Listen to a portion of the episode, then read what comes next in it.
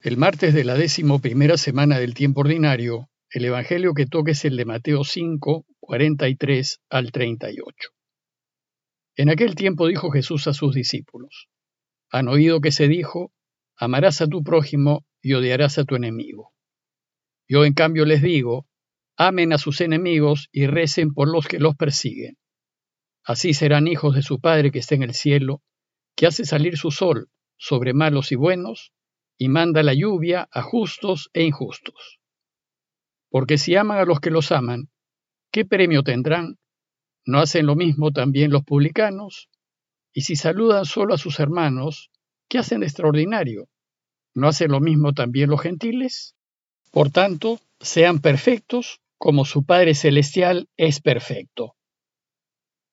El día de hoy concluimos con los cinco ejemplos que Jesús nos ha propuesto en el Evangelio de Mateo para enseñarnos cómo los cristianos debemos entender lo que manda la ley.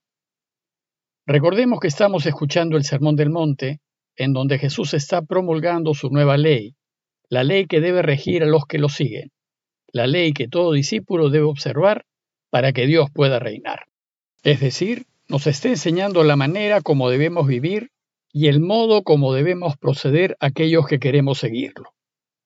Hemos visto en las reflexiones de los días anteriores que Jesús nos ha presentado cuatro ejemplos de normas de la ley que debemos leer y aplicar desde una nueva perspectiva.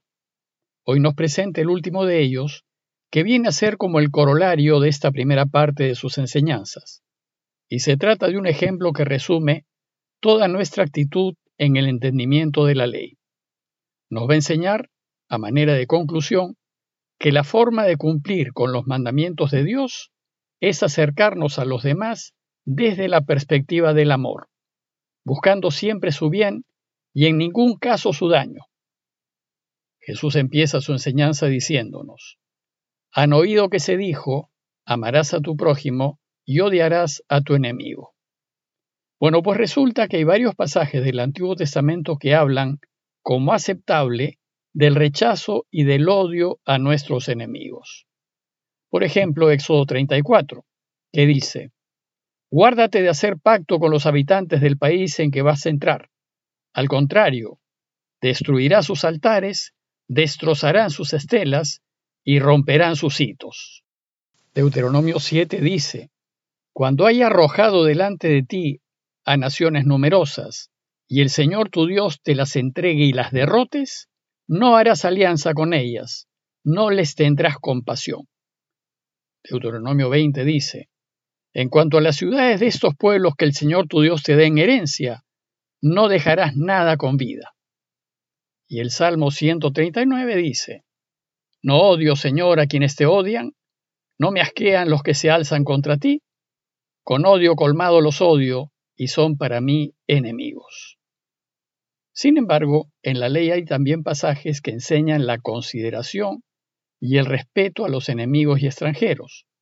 Por ejemplo, Éxodo 23, que dice, Si encuentras el buey de tu enemigo o su asno extraviado, se lo llevarás.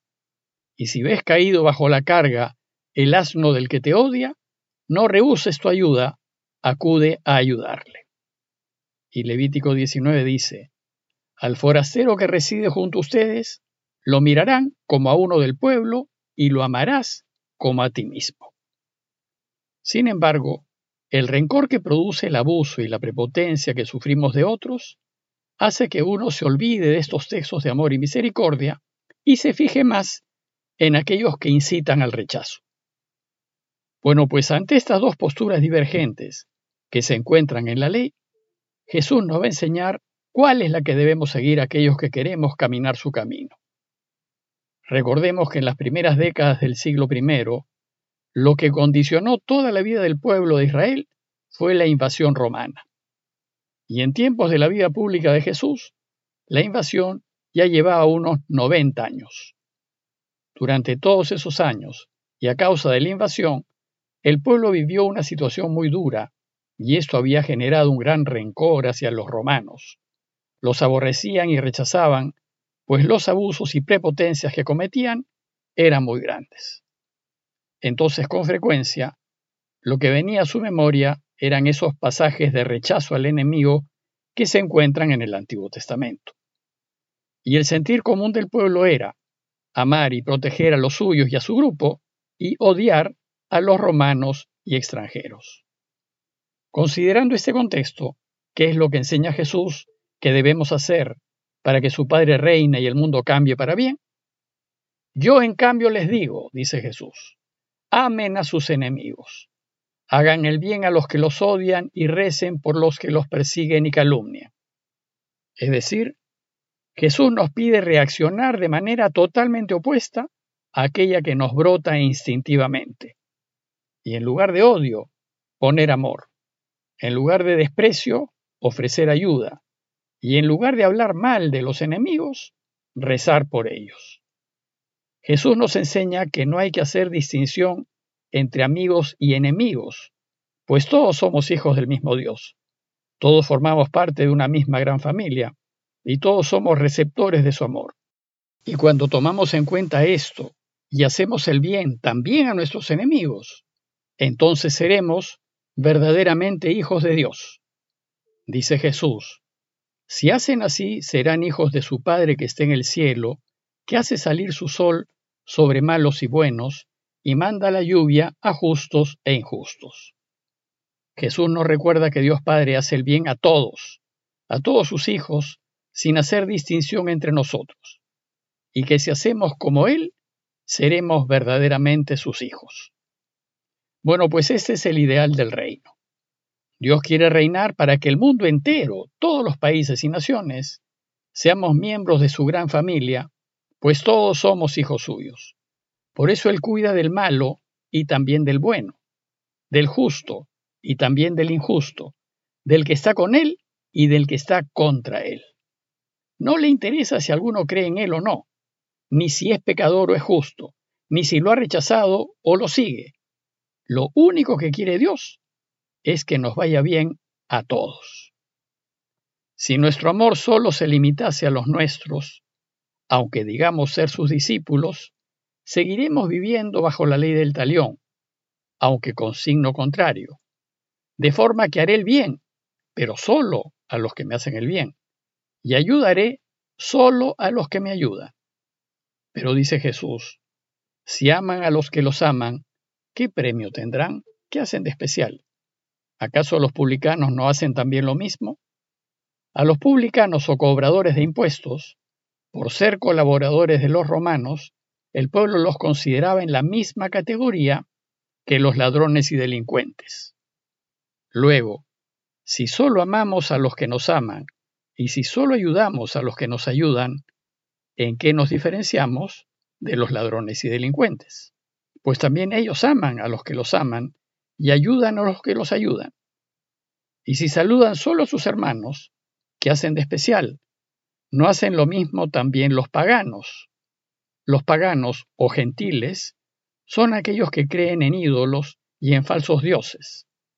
Entonces, si nos limitamos a saludar solo a los cercanos, no nos estaremos diferenciando de los que no creen en el Dios verdadero, pues también ellos saludan a quienes les son cercanos. Para Jesús, nosotros sus discípulos debemos ir más allá de lo que hace la gente y tratar como hermanos también a los ladrones, a los delincuentes y hasta a los invasores romanos. Esto es ciertamente muy difícil de hacer, pero es lo que hace Dios. Por tanto, si queremos ayudarlo a reinar, esto es también lo que debemos hacer nosotros. La frase final o la conclusión de la enseñanza de hoy resume todo este proceder. Por tanto, dice Jesús, sean perfectos como su Padre Celestial es perfecto. Pero, eso de ser perfecto como Dios es perfecto, usualmente lo entendemos mal y lo descartamos por considerar que esta petición de Jesús es imposible de cumplir. Pues ¿cómo nosotros, humanos ilimitados, podemos ser como Dios? Pero aquí Jesús no nos pide que seamos como Dios. No nos pide que nos asemejemos a Él en su ser divino, en su ser Dios. Lo que nos pide es que nos asemejemos a Él en el hecho de ser perfectos. Y así como Dios es perfectamente divino, nosotros debemos ser perfectamente humanos. En castellano decimos, qué humana es tal persona, cuando en ella vemos rasgos de gran bondad y de extrema misericordia. Pues esto es precisamente lo que Jesús nos pide que hagamos, que seamos perfectamente humanos, bondadosos y compasivos, es decir, que seamos personas que vivamos movidas por el amor de Dios. Nos pide que vivamos como aquel que tiene su mirada puesta en Dios y en consecuencia no pone límites ni barreras a su amor.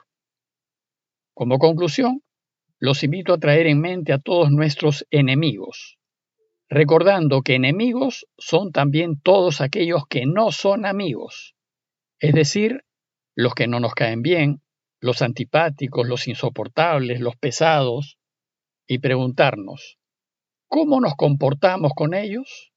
¿Los ayudamos? ¿Les servimos? ¿Los atendemos? ¿Hablamos bien de ellos? Y a los que nos han ofendido, se han aprovechado de nosotros y nos han hecho daño, ¿les hemos tendido la mano cuando han necesitado? Y a los extranjeros que viven en nuestro país, aquellos que han migrado, ¿los aceptamos, los ayudamos, los tratamos como hermanos?